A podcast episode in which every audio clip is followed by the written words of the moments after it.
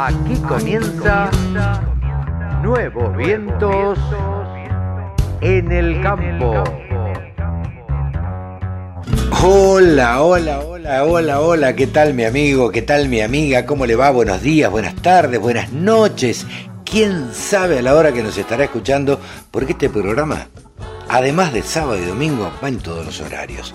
¿Cómo andan? ¿Bien? Una semana más y segundo programa del año en el que estamos aquí acompañándolos de nuevos vientos en el campo por la radio del campo. Hoy tenemos no demasiadas cosas, pero sí muy importante. Por eso les pido que presten mucha, mucha, mucha atención. Porque vamos a hablar de ovinos, algo que se habla muy poco en la Argentina o que tienen poco desarrollo eh, por lo menos en lo que tiene que ver en lo comestible. Y vamos a hablar de los residuos eh, que dejan los fitosanitarios.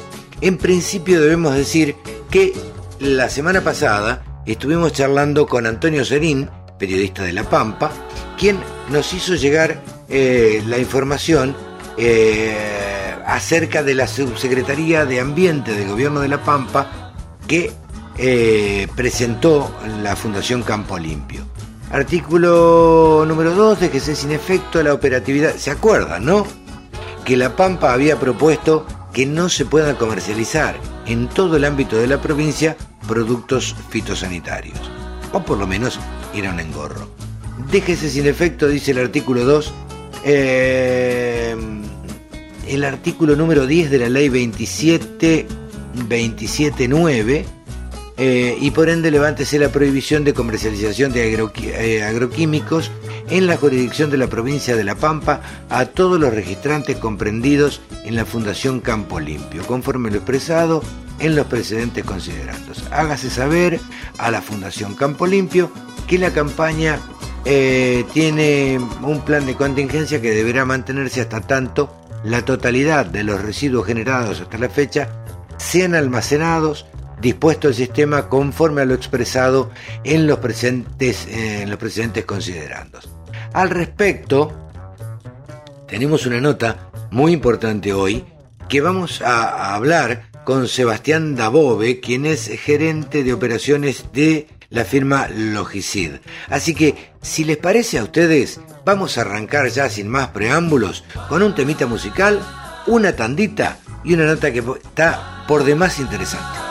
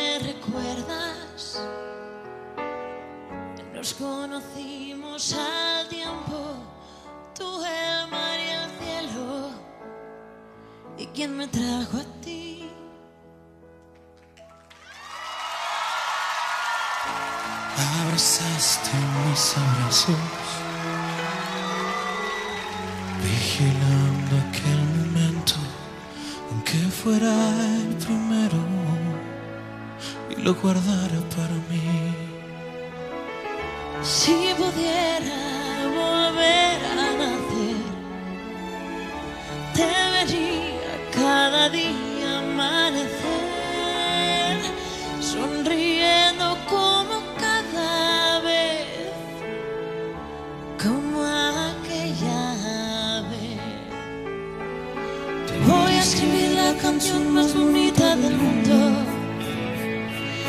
Voy a capturar nuestra historia en tan solo un segundo. Un día verás que este loco de poco se olvida. Por mucho que pasen los años de largo en su vida. Uh, oh, oh, oh. Yeah. Oh, oh, yeah.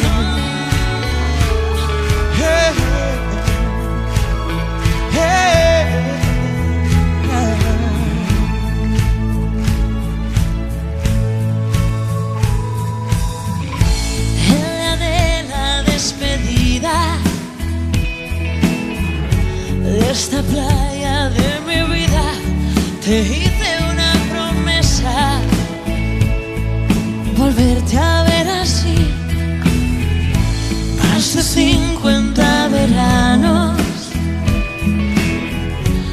hace hoy que no nos vemos, ni tú, ni el mar, ni el cielo. ¿Y quién me trajo a ti?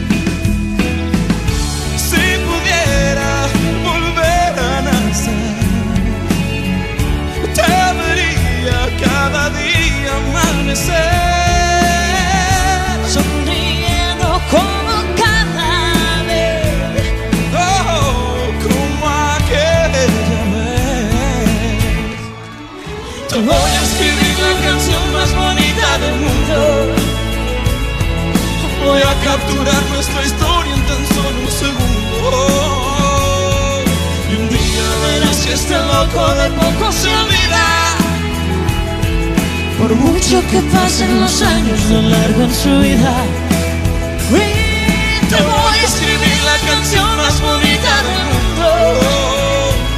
Voy a capturar nuestra historia en tan solo un segundo. Y un día verás que este loco de poco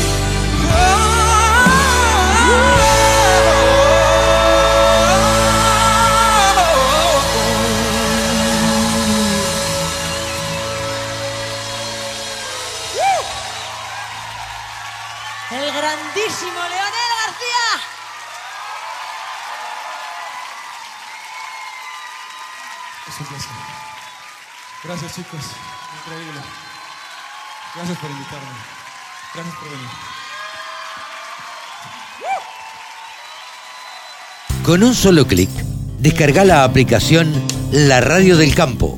Después, solo tenés que ponerte a escuchar tu radio. Ahora estamos en comunicación con Sebastián Dabove, quien es gerente de operaciones de la firma Logicid. Eh, Sebastián, bueno, esto tiene que ver en el ámbito de Expoagro. Van a ser eh, por primera vez auspiciantes de, de Expoagro. Eh, Sebastián, ¿cómo estás? Buenas tardes, gracias por atendernos. ¿Qué tal? Muy buenas tardes a usted y a toda la audiencia.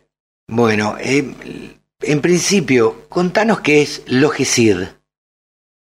Bien, Logicid es una empresa, el nombre lo dice, Logística en Semilla, así Ujú. se inició hace 10 años y eh, empezamos trabajando con semilleros y posteriormente eh, fuimos dando otro tipo de servicios a- al resto de la cadena logística, también involucrado a las químicas.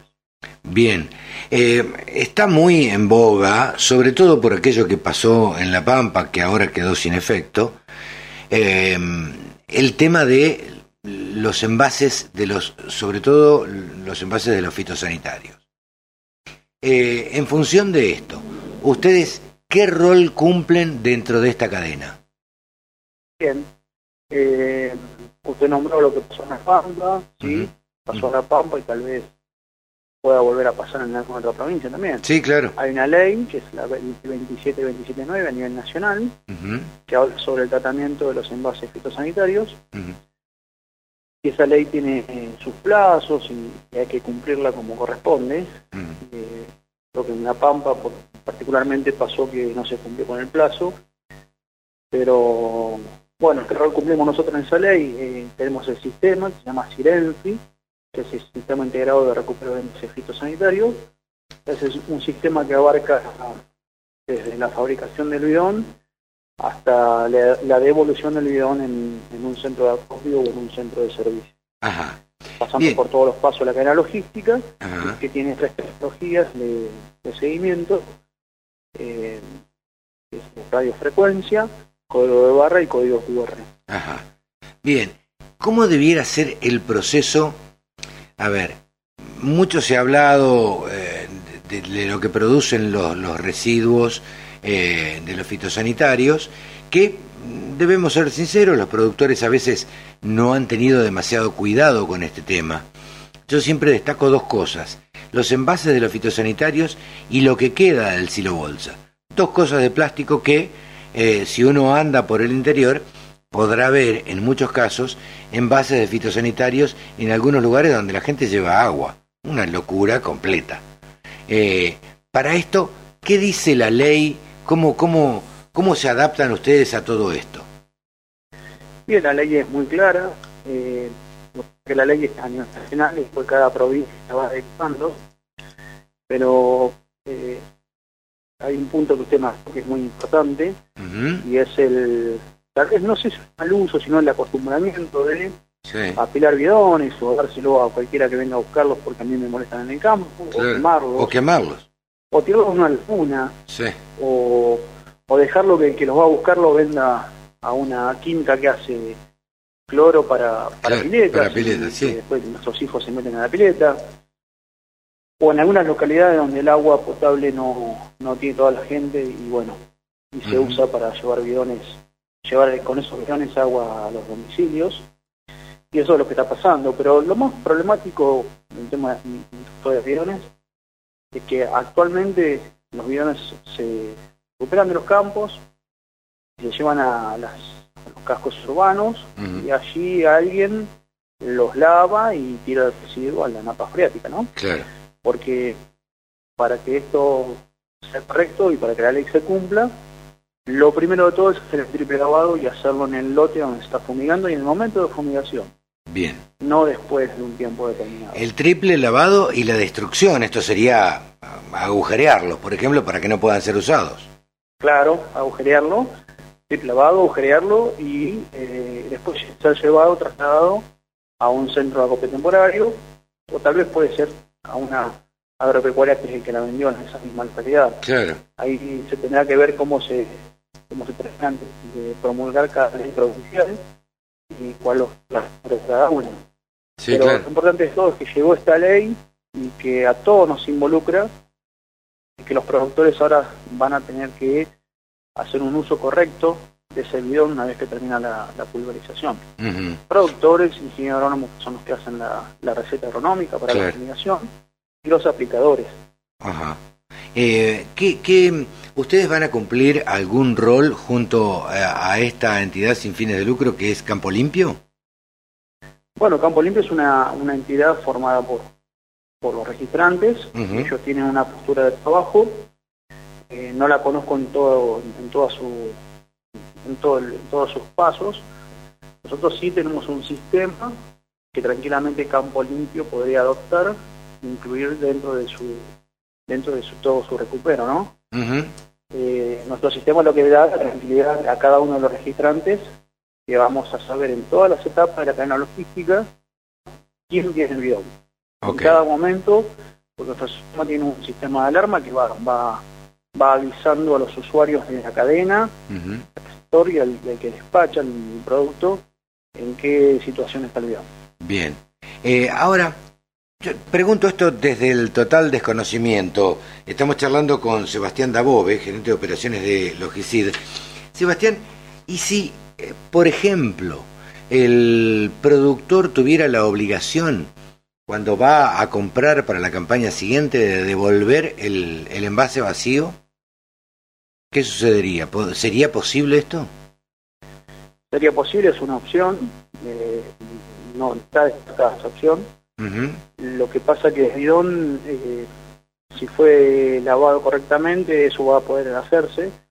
Si no fue lavado, es un bidón que después va a la destrucción porque parte del químico que tiene adentro se cristaliza y ese bidón no puede ser reutilizado. Ajá. Bien.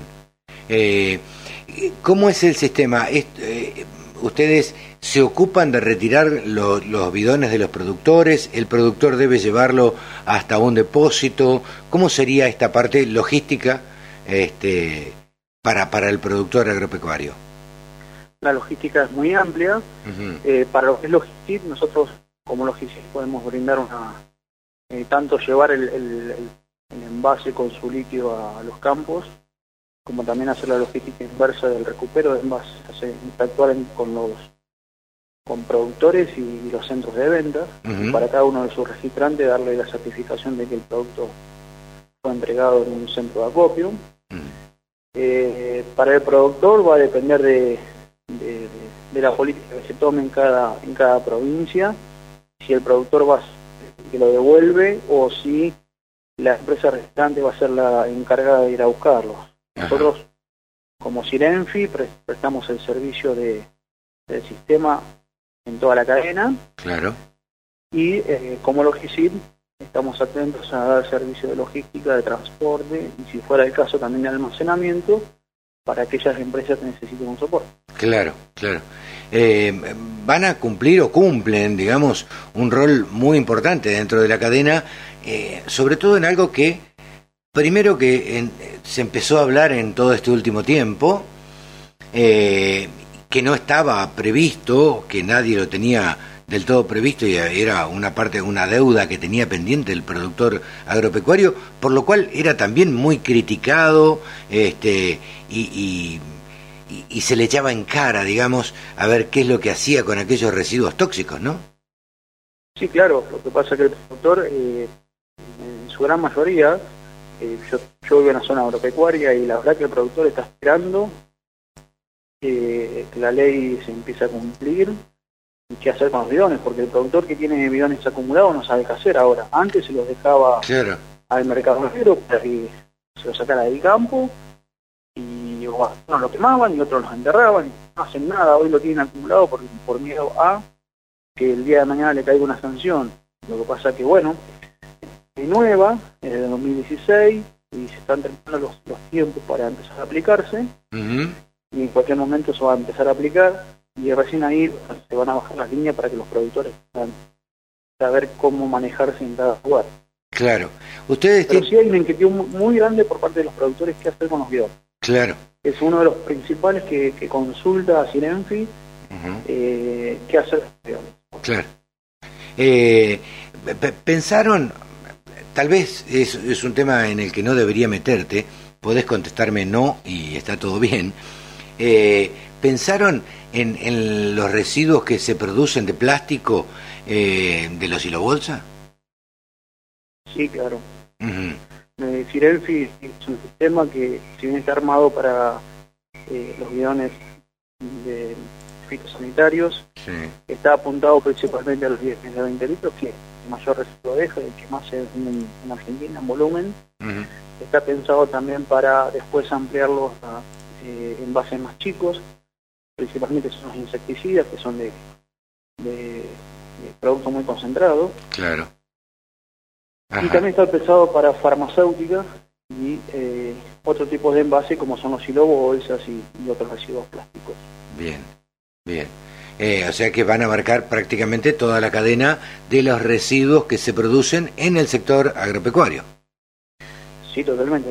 Bien. Eh, agropecuario, eh, para eso estamos Sirenfi y si eh, tenemos que ampliar la otra rama, se va a ampliar, no hay, no hay problema porque el sistema se lo banca, está muy bien diseñado, es un sistema argentino, patentado en Argentina Claro. Y la verdad que estamos muy orgullosos de ser lo- los pioneros en esto, ¿no? ¿Con qué expectativas van a, a Expo Agro? Muy bueno, ya estuvimos el año pasado, fuimos, tuvimos muchas consultas de muchos registrantes multinacionales de forma individual, Ah, mira, algunos registrantes locales y eh, muchos productores también y aplicadores que, que estaban muy interesados en el tema. claro, porque nosotros normalmente hablamos de productores agropecuarios, pero en definitiva, el que manipula el envase es el aplicador, es el, el- el- el que maneja eh, el avión o el que tiene, un- es un contratista en general. El productor claro. Sí, sí, agropecuario, la responsabilidad. En realidad, en la cadena logística están todos metidos, claro, del registrante, eh, el centro de distribución, que es el, el que almacena todo y después distribuye a los, a los pequeños centros de venta. Claro. Bueno, también está involucrado en transporte, que tiene que tener su reglamentación. Claro. Y después los puntos de venta en cada localidad, a ellos le sigue el productor, que es el que lo compra, que para muchos es el final de la cadena, en realidad el final de la cadena debería ser el aplicador, que es quien toma el, el producto que, que compró el productor. Claro, claro. Eh, Sebastián, la verdad es que te deseamos el mayor de los éxitos en, en Expo Agro. Seguramente nos estaremos viendo por allí. Cuenten con, la radio del campo para la, la difusión que necesiten. Es un tema que nos preocupa y nos ocupa. eh, todo lo que tiene que ver con, con residuos y todo lo que tiene que ver con no contaminar el campo, que es lo que, lo que en definitiva nos da de comer, ¿no es cierto? Así bueno, que... desde ya muy agradecido por, por el llamado. Eh, eh, a través de Cirenfi, lo que pretende es eh, hacer cumplir la ley. Estamos para dar una mano a los productores, a los aplicadores y a los registrantes para que las cosas se hagan como la ley lo manda. Apareció esta ley, no estaba, y en buena hora porque todos somos responsables de lo que está pasando en el planeta. Totalmente. Te hago la última, Sebastián. Eh, ¿Van a actuar ustedes como casi, diría, unos auxiliares de, de- del Estado? Podría, podría decirse así, en realidad eh, vamos a ser un facilitador de encontrar los responsables que tienen los guiones donde no tienen que tirar en el momento justo y, no, no con demora de meses o de días saber quién es el que tiró el guion. Claro. Eh, cada guion va a tener su chip de radiofrecuencia, nosotros tenemos geoposicionamiento, ujú, vamos a saber dónde están los bidones en cada paso de la cadena y aquellos que no lo devolvieron van a tener un tiempo determinado para, para devolverlo, para el cual el registrante va a estar informado de qué productor no devolvió los bidones. Claro. Y vamos a hacer un nexo con el registrante más que, más que con el gobierno. Y, y- Pero el gobierno también va a estar informado de Claro. qué es lo que está en el campo y qué es lo que está eh, devuelto, ¿no? totalmente, totalmente, Sebastián. Y a ver, iba a ser la última, pero no es la última. La última va a ser esta. Eh, Viste que en muchos casos se ha dado en el interior que se producen eh, robos de productos fitosanitarios. Son productos Sí. bastante costosos. Eh. ¿Ustedes han tenido en cuenta esto? Porque la verdad que teniendo un chip ustedes lo pueden ubicar. Sí, sí, sí, se puede ubicar, pero además de eso, el, el- a la persona que le roban puede ser un productor dentro de su campo, inmediatamente tiene que hacer la denuncia y eh, se- eh, es como que se da de baja dentro de su responsabilidad la devolución de esos bidones Claro, hasta tanto aparezcan en el lugar que aparezcan. claro.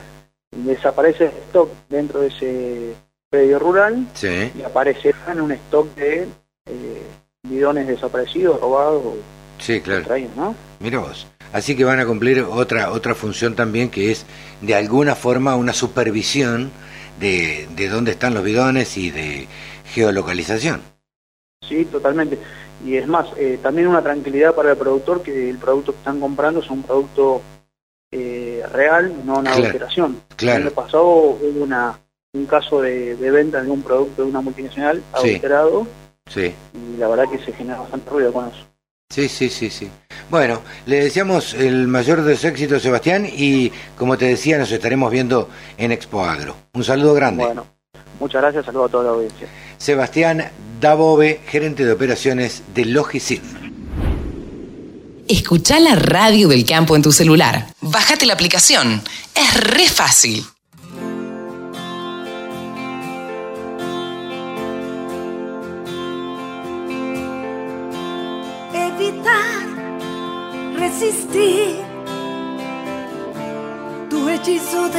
De adicción, como si fuera fácil dominar mi sentir y saber que te vas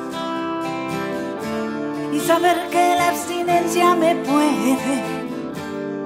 Todo se vuelve oscuro y solo puedo decir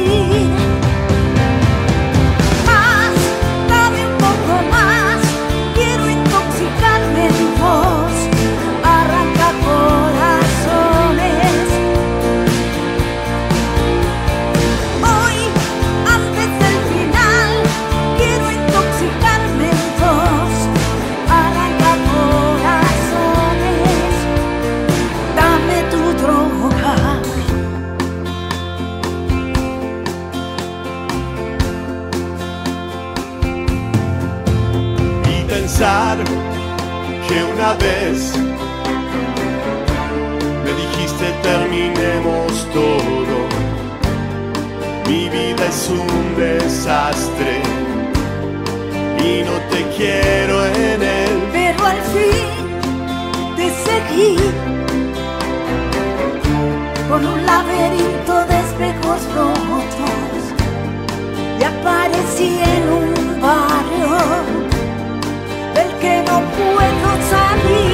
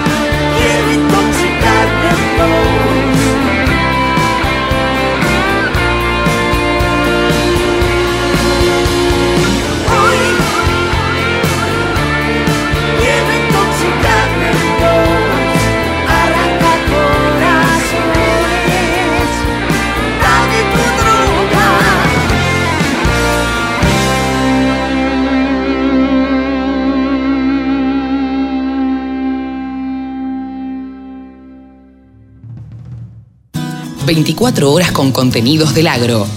Llegó la radio del campo.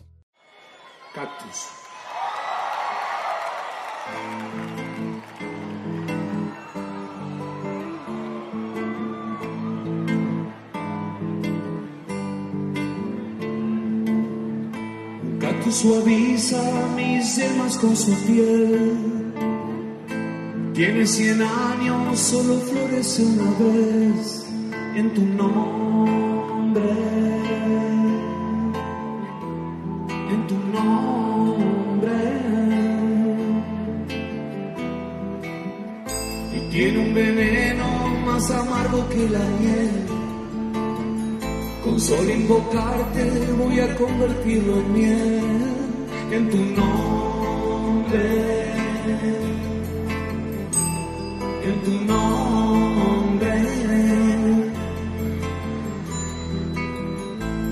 Cuando te busco no hay sitio donde no estés.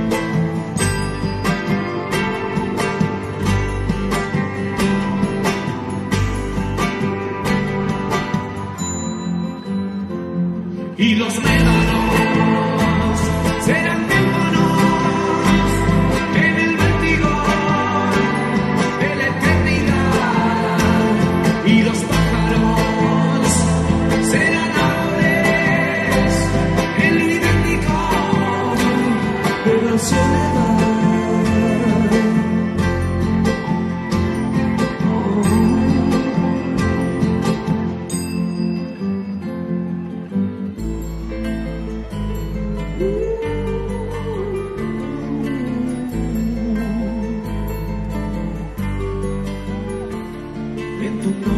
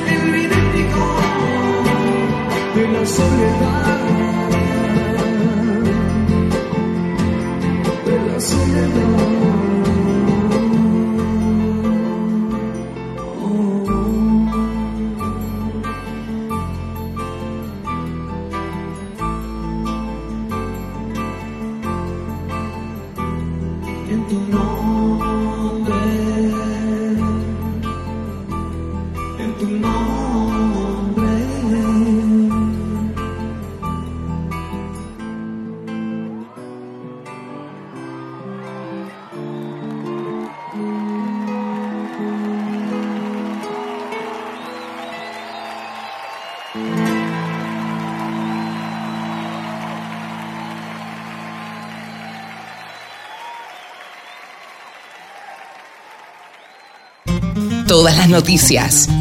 Toda la información. La radiodelcampo.com.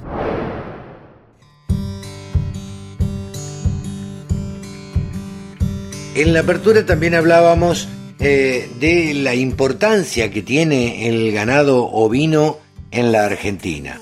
Eh, supo haber, eh, recuerdan casi los historiadores, y hasta hace no demasiado tiempo, una cantidad de ovinos en la Argentina que era muy, pero muy, muy importante. Más allá de lo que estamos acostumbrados a escuchar, de que mm, eh, la- las ovejas están en la Patagonia, bueno, en todo el país hay criaderos o, se crían ovejas. En todo el país hay productores agropecuarios que tienen majadas de ovejas, más grandes, más chicas, pero de 20, 30, 50, 200, 300 cabezas de lanar.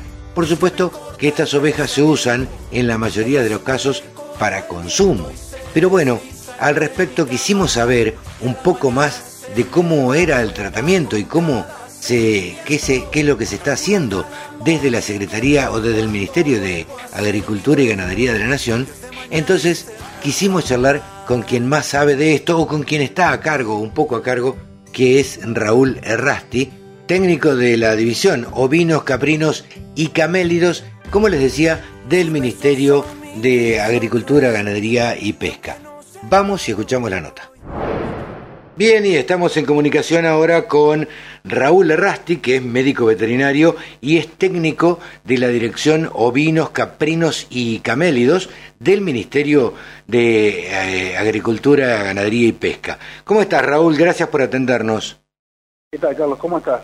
Un saludo para vos y aprovecho para saludar a toda la audiencia de la Radio del Campo. Bueno, eh, muchas gracias. Nosotros, vos sabés que yo digo siempre, nací en el campo, me crié en el campo y me crié comiendo guiso de capón.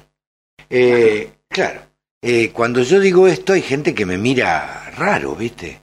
Porque no entiende demasiado y yo creo que en los grandes centros urbanos está bastante poco difundida, no es una novedad lo que estoy diciendo, la carne ovina. Eh, a mi criterio, debería o, o debiera difundirse más porque es una carne rica, porque es una carne magra, porque, porque bueno, tiene un, un montón de cualidades. Pero no estamos acostumbrados a comer como en otros países. Eh, ¿Vos cómo, cómo, cómo ves esta situación? Porque estamos acostumbrados a comer corderitos, este, sí, para las fiestas y hacemos un cordero y punto. Pero eso no es la única carne que se puede comer del ovino. Tal cual. Mira, de hecho, me, me parece está buenísimo lo que me planteas porque mm, más allá de, de este, de esto que vos planteás, de cómo trabajar en promoción, lo que nos, gusta decir y nos gusta contar, y, y como si trabajamos nosotros que es con el sector privado, con el productor, con el frigorífico, Ujú. que el ovino también es un negocio. También es, un- es una, una producción que le aporta rentabilidad a un negocio agropecuario eh, que hoy está pasando por un buen momento. eh, como ya sabemos, la lana tiene sus vaivenes de precio que le marca el precio internacional, pero en consumo interno y en carne ovina, quien hoy se está dedicando, hoy está manejando márgenes de, márgenes de rentabilidad muy interesantes Ajá. y bueno, este, eso está impulsando el sector, está, se está laburando con muchas ganas, hay mucha gente interesada, nosotros venimos con un, con un trabajo que en otro momento lo hemos conversado, Sí. eh, estamos con el programa de promoción del consumo de carne ovina, impulsado un poco por el sector primario que nos, que nos comprometió y, y en charlas que tenemos con ellos de buscarle, digamos, una vuelta a esta cuestión de, como decías vos recién, poner en la mesa del consumidor argentino una opción más de proteína, que es la carne ovina. Bien. Entonces, impulsado, como te decía, porque es un negocio que al productor hoy le genera una rentabilidad extra, ya sea al productor mixto de la zona de pampa húmeda como al patagónico, que en algunos casos es monocultivo. Ujú. Entonces, impulsado desde, desde ese sector, gente que está trabajando excelentemente en genética, que lo vemos todos los años en Palermo, que nos llenamos los ojos viendo Totalmente. impresionantes Sí. hoy está apareciendo, digamos, este, en, el, en el mercado una nueva alternativa y bueno, el trabajo nuestro y ahora lo interesante es que se nos ha sumado en las plantas frigoríficas y estamos trabajando e impulsando esta cadena de valor que estaba un poco olvidada, ¿no? ¿Argentina está exportando carne ovina? Sí, sí, sí, Argentina está exportando. ¿A dónde? Eh, estamos exportando. Los principales destinos, mira, vos, para que te des una idea, el mundo en carnes, digamos, en carne ovina se divide como en tres grandes sectores, ¿no? Ujú. Lo que es la Unión Europea, la Comunidad Europea, Sí. tenés lo que es este, Estados Unidos y Japón, que son, eh, o el NAFTA, mejor dicho, Estados Unidos, México y Canadá, China, y después tenés como el resto del mundo. Decir el resto del mundo así es muy poco, pero es todo el mundo y todo el mundo árabe y musulmán que son grandes consumidores de carne ovina. Ah, mira. Para que vos te des una idea, Argentina tiene 39 destinos habilitados para carne ovina, de los cuales 9 de ellos son exclusivos para la zona libre gastosa con vacunación, que es nuestra Patagonia, Abajo del río Colorado. abajo del río Colorado, hoy un poquito más arriba, ya Sí. se extendió hasta la zona de, de Patagones, de Viedma, pero sigue siendo la parte de abajo, digamos, como Sí. decimos. Y ellos tienen los, digamos, los destinos, digamos, más predilectos, que son Unión Europea, China y Japón, hasta el momento, Ajá. en carne con hueso, que es la carne, digamos, que, que, que le puede dar mayor valor. No obstante eso, el resto del país tiene destinos muy interesantes, como por ejemplo un gran destino que tenemos aquí nomás, que es Brasil, gran consumidor de, de carne ovina, aparte son millones de, de personas, Sí, claro. Imposible de alimentarlos a todos. imposible de abastecerlos, pero con una gran oportunidad porque hoy Uruguay, que es el gran abastecedor de Brasil, de Sí, carne ovina, Sí. ha obtenido eh, el ingreso de su carne ovina con hueso a Estados Unidos y lentamente va retirando parte de su producto de Brasil, lo cual nos genera una oportunidad excelente Claro. para esta zona de Argentina que hoy está pensando en desarrollarse en nuestros campos agrícolas, Entre Ríos, la Mesopotamia, Córdoba, Santa Fe, con una potencialidad eh, extraordinaria para este negocio de vino. Pero bueno, estamos reacomodando, como se dice, las pinchas para ponernos a laburar en el tema Sí. y tenemos un gran apoyo del, sector privado, hoy representado muy fuertemente por la Mesa Bovina Nacional, que se ha conformado por las entidades, las cuatro entidades, la Rural, CRA, Cominagro, Federación Agraria, también acompañada por eh, INTA, SENASA, y hemos laburado, y hemos trabajado en conjunto con ellos Mm. en desarrollar este, este negocio y este, esta promoción del consumo. Ajá. En lo que hablamos de exportación, que vos me contabas, con, con mucha oportunidad, pero sin dejar de mirar y sin dejar de tratar de atender nuestro mercado interno, que también nos cuesta mucho más. Totalmente. Ah, Yo lo que veo es que la señora que cocina, sobre todo, sobre todo no, en los grandes centros urbanos, me parece a mí que no conoce la carne ovina. Eh, No hace un costillar con paleta al horno, que sale riquísimo, este, y no, no lo conoce, no lo comió nunca, no, no, eh, no hace un guiso de capón, no sabe lo que es un capón, eh, y por otra parte tampoco tiene la posibilidad de ir a la carnicería y encontrar estos cortes este, de, de ovinos. Exactamente. Mira, este, mm, uno de los tópicos que manejamos y que, y que lo hemos trabajado con, con- con los frigoríficos, justamente estamos acostumbrados cada vez que un consumidor piensa en un cordero, Mm. lo primero que se te viene a la cabeza es el famoso cordero al asador. Sí, claro. Entero, Sí, sí. ¿sí? Si uno está acostumbrado que se va por ahí a la Patagonia, si puede, o a Córdoba, o a algún lugar, y pues, como o una cuestión festiva de juntarse con amigos, y decir, bueno, compramos un cordero entre todos. Sí, sí. Pero bueno, eso para un consumidor urbano, como vos decís, este, le quita la facilidad al producto y es muy difícil que una, que, que una persona en un departamento lleve un cordero entero y, no sabe qué hacer dicho en un departamento. No, no, no, Entonces, seguro. Eh, en algunos eh, hipermercados encontrás el cordero enter- entero congelado y, y bueno, y aquella, aquella persona que tiene un fondito y tiene una parrilla o que no sé qué, lo puede llegar a hacer. Ahora, no encontramos milanesas de oveja. Bueno, vos sabés que, mira, me, me- justo ese el punto, porque uno de los frigoríficos con los que trabajamos, me voy a tomar la, la licencia de nombrarlo porque, Sí, sí. porque trabaja- ha trabajado mucho y nos ha colaborado mucho, que es el frigorífico San Antonio de General Belgrano, de Diego Capria. Este, está con un producto que es milanesas de cordero en los supermercados de, de la- de una de las cadenas, Claro. en un, en un paquete, viste, como, como las zonas milanesas de soja, esos Sí. paquetitos congelados, Sí. cuando vienen cuatro milanesas de cordero, que es un, un paquetito pequeño, a un precio muy bastante Accesible. accesible. Claro. Y ya es una manera de que el consumidor urbano tenga una opción Sí. decir, bueno, vamos a probar con este corte. Y empieza a verlo en las góndolas.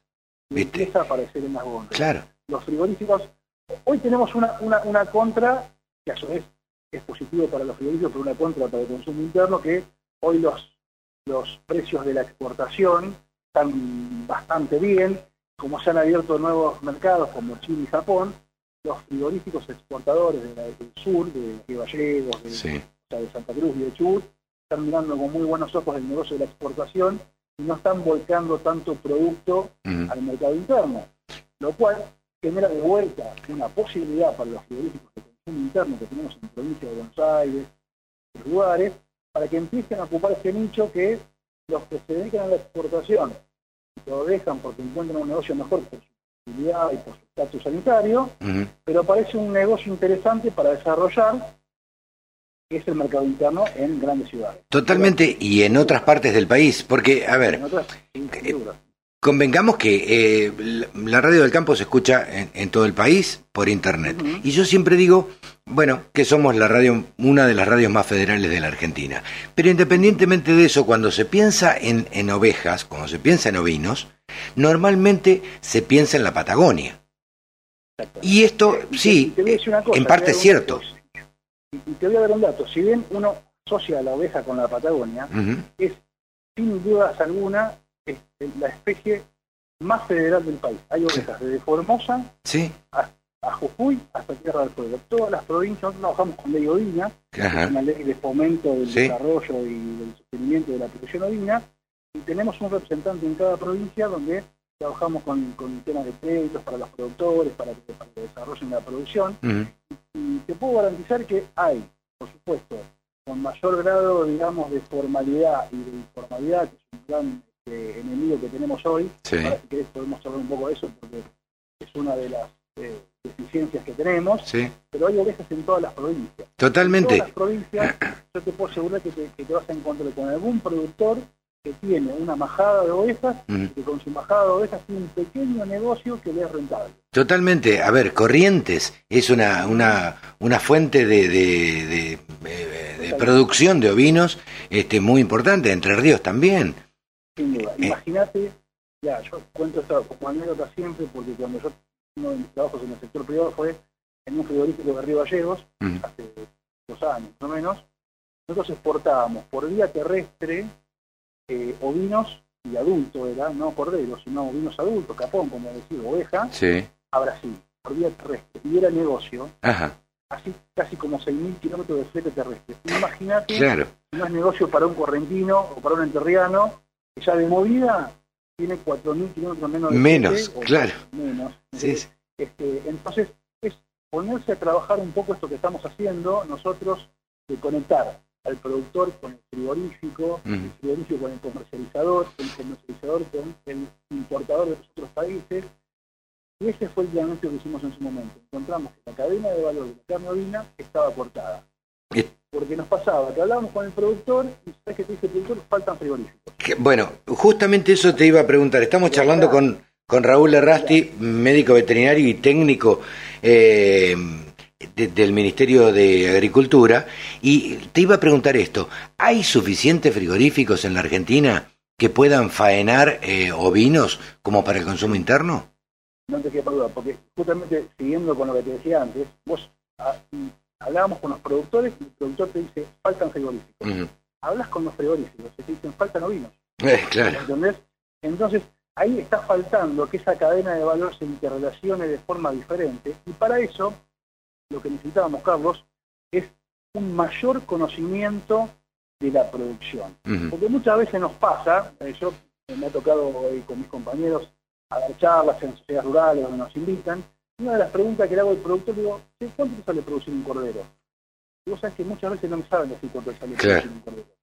Entonces, eh, cuando vos le decís, "Che, el frigorífico paga tanta plata, para que el productor me pueda decir si le es negocio o no le es negocio, tiene que saber cuánto le costó hacerlo. claro, sí, sí, sí. Seguramente ese productor que seguramente eh, haga novillos, sabe Sí. perfectamente el número de novillos de la cría. Totalmente, totalmente. ¿Cuánto le cuesta? Sí, sí, sí. el cerdo. Pero en el cordero le falta dar ese salto, digamos, o, o tratamos entre todos y, y estamos trabajando con la mesa ovina justamente para esto, ese salto de calidad para que el productor entienda en qué lugar de la cadena se quiere posicionar. Claro, y que, Yo eh, quiero ser y, y que el ovino no es algo marginal, digamos, que se puede tomar perfectamente como un negocio. Exactamente. Mira, te voy a dar un dato que también estuvimos trabajando. En la provincia de Buenos Aires, eh, en cuanto a stock, eh, según el SENASA, que, que- que- que tiene un stock, digamos, de- desde el punto de vista sanitario, el stock que releva SENASA tiene que ver con su campaña de vacunación gastosa sobre el vacuno. Como vos sabés, el ovino no se vacuna. Claro, Pero cuando se hace la campaña, se le pregunta al productor por las otras especies y el productor informa en ese momento cuántas de las otras especies tiene. Claro. Bueno, de ese registro que es sanitario y es secundario, surge, según los datos que maneja aproximadamente 2 millones de cabezas de ovinos en la provincia de Buenos Aires. en la provincia de Buenos Aires. Bien, Si vos te vas al registro, digamos, de propiedad del ovino en la provincia de Buenos Aires y le preguntás a la provincia cuántos ovinos tiene registrados como, como propiedad, sí, son 1.400.000. claro. Pero Faltan o sobran te vas- 600 mil. Pará, te digo el último dato. Cuando te vas a ver la lana que se vende de la provincia de Buenos Aires, según la cantidad de kilos de lana, anda Sí. más o menos en 4 millones de cabezas.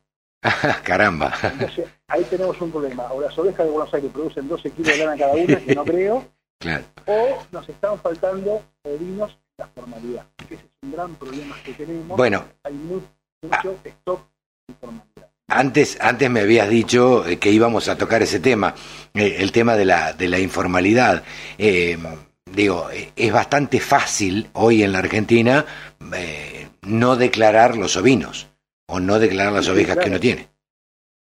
Exactamente, pero cuando vos lo empezás a pensar como negocio y empezás a ver la rentabilidad y cuando tu número empieza a crecer, indefectiblemente tienes que pasarte a la sí, formalidad para poder crecer. Totalmente. Vos, en, en- como decimos todos, ¿no? en el árbol, en el, en el campo, te puedes poner unos 10 corderos Sí, y seguramente vas a tener algún, algún amigo del pueblo o de la ciudad que se, que se lo va a llevar y te lo va a comprar, sí, pero cuando vos empezás a ver que es un negocio y que es rentable y empezás a crecer en stock, ya se te complica para faenar 200 corderos en el árbol. no, no, no, totalmente. Claro, y ahí empieza a aparecer la posibilidad de que ese productor o ese grupo de productores se contacte con el científico de la zona, porque muchas veces el productor dice, no, pero me queda 200 kilómetros. Y bueno, sí, no podemos tener un científico por pueblo porque no lo podemos sostener en cuanto a, a números. No, no, no, seguro. Hay que empezar a pensar el modelo de cuenca productora de ovinos que abastezcan a una o a, a plantas especiales de acuerdo a la cantidad de ovinos de cada Claro, entonces, este, hoy, este año nosotros nos propusimos entre muchas cosas trabajar fuerte para ver si entre todos los organismos del Estado, que nos podemos colaborar entre todos, a ver qué estrategia elaboramos para invitar al productor, esos ovinos que él tiene en el campo y que los tiene, no, porque tiene el peón, o no, tengo una puntita de oveja que siempre nos pone un cordero, Sí, sí, sí. está viendo que lo puede hacer producir, hay muchos trabajos del INTA interesantísimos de cómo el, Uruguay también, de cómo el ovino entra en el circuito productivo del campo, en el año, el año productivo del campo entre la fina y la gruesa, Sí. aprovechando los barbechos. Este, hay, hay trabajos interesantísimos, pero también hay que, decir- hay que, hay que decir algo. Te vas a dedicar al ovino, es gente. Si hay Sí. oveja en el campo, tenés que tener gente. Entonces, Sí, yo a veces algunos los frena un poco, porque los campos que se dedican a la agricultura, se dice como están, están ventilados, no hay presencia permanente, sino que uno va, va y viene. Sí, sí. Pero criar ovejas eh, es una, una gran característica interesante del ovino, que el ovino genera arraigo. Claro. Si hay ovejas, hay gente, Hay gente, sí. y, y el laburo y el trabajo nuestro, de todos, es que de eso se genera un negocio rentable para todos. Bueno, Totalmente. Es, una, es un gran trabajo que, que queremos hacer entre todos, ver de qué manera acompañar al productor para que lo que hoy es un, como decías vos, un negocio marginal que le genera un manguito en el transcurso del año, en determinado momento del año no sea un manguito, sino que sea una cosecha más. Como Totalmente. Fina, la gruesa que coseche corderos, Sí, sí, sí. O como vendan los, los novillos o, o- o lo que sea. Eh, Raúl, yo te agradezco muchísimo esta, esta comunicación. La verdad que es bien interesante. Cuenten desde ya con, con la radio del campo, este, desde la dirección, porque mm, nada, debe ser una cuestión casi natural. Digo, nací en el campo, como te decía antes, me crié en el campo y yo me, me, crié comiendo capones, no solamente comiendo un corderito para Navidad o comiendo un corderito este, para algún cumpleaños o lo que sea. Digo, eh, eh, eh, la oveja se come en el campo. Claro, claro, de parte nuestra lo mismo, este, contar con nosotros lo que necesites a disposición. Sí, sí, sí. sea necesario, nosotros tratar de difundir y que la gente este, se acerque y participe y que entre todos podemos generar un negocio para todos. Totalmente. Yo he tirado latas dentro de la latita. Ah, Eh, en alguna época, eh, en alguna época, eh, viste, te tocaba descascarrear, en alguna época te tocaba, Claro. viste, hay que hacer de todo, eh, Está muy este, bien, está muy bien. en el campo. Eh, y en la época de la esquila era el peón, viste, era el- iban, iban a esquilar y era el peón, el peón de, este, de la, De- de la galpón, de la Sí, cuadra. del galpón, claro.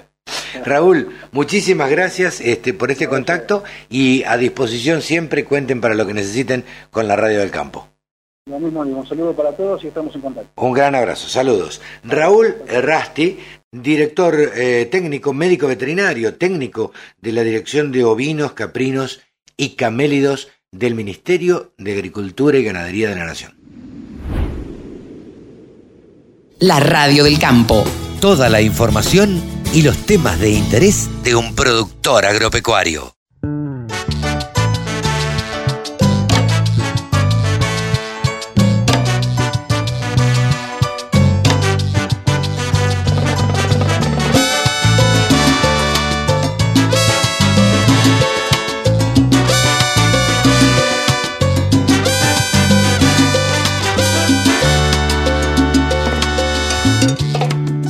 Niegas en tu vida,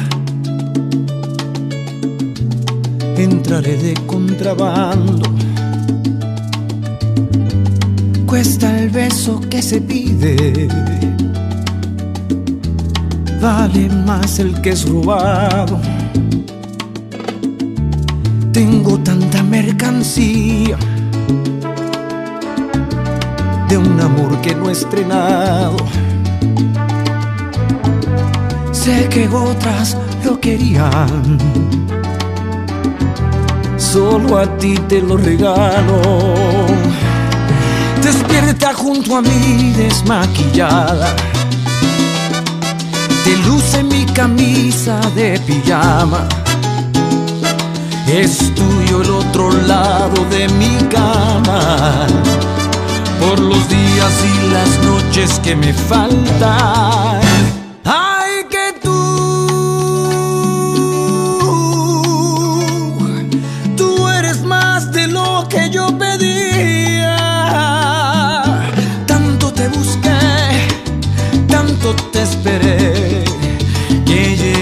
pensar que no existías. Ay, que tú cambiaste el libro de mi biografía. Fírmame la piel, yo soy tu papel. Hagamos esta historia en coautoría. Tu vida en la mía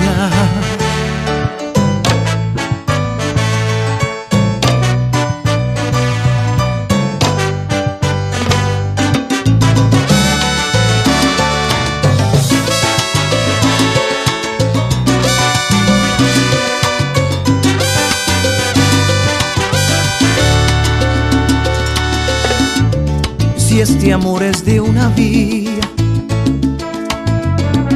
yo manejo a contramano. Muevo todas las señales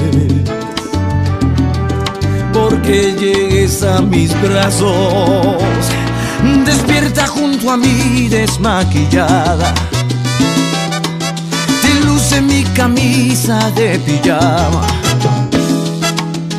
Quédate a dormir en esta cama por los días y las noches que nos faltan. Ay, que tú, tú eres más de lo que yo pedía. Tanto te busqué, ay, tanto te esperé que llegué a pensar que no existías.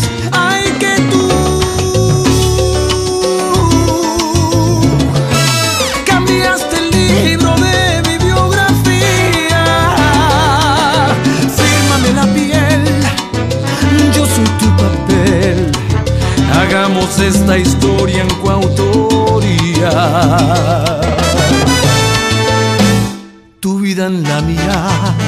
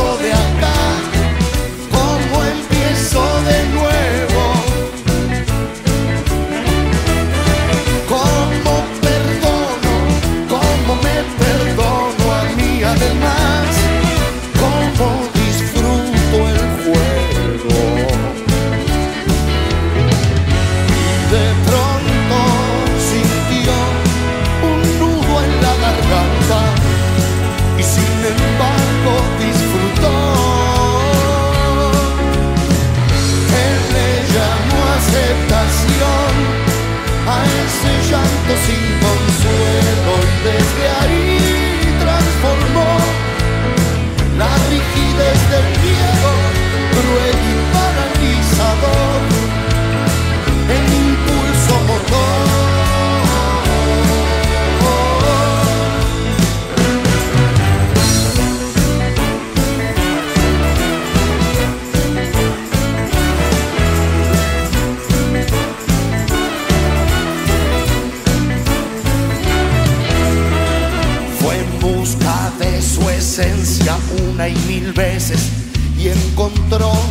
que ésta siempre mutaba. De forma, espacios, tiempos, todo acorde a la emoción.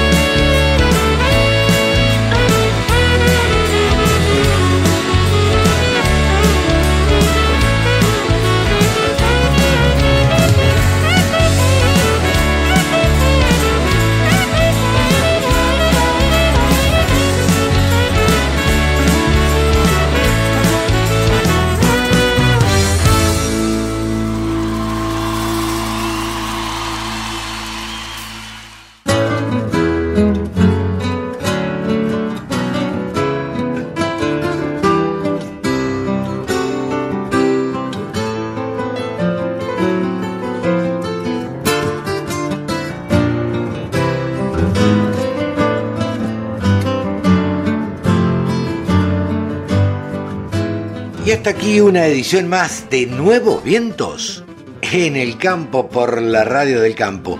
Una, un programita bastante especial y comprimido donde charlamos con Sebastián Dabove de la empresa Logicid con el cual estaremos charlando seguramente también en Expo Agro. Recuerde que Expo Agro es el 10, 11, 12 y 13 de marzo eh, en la provincia de Buenos Aires.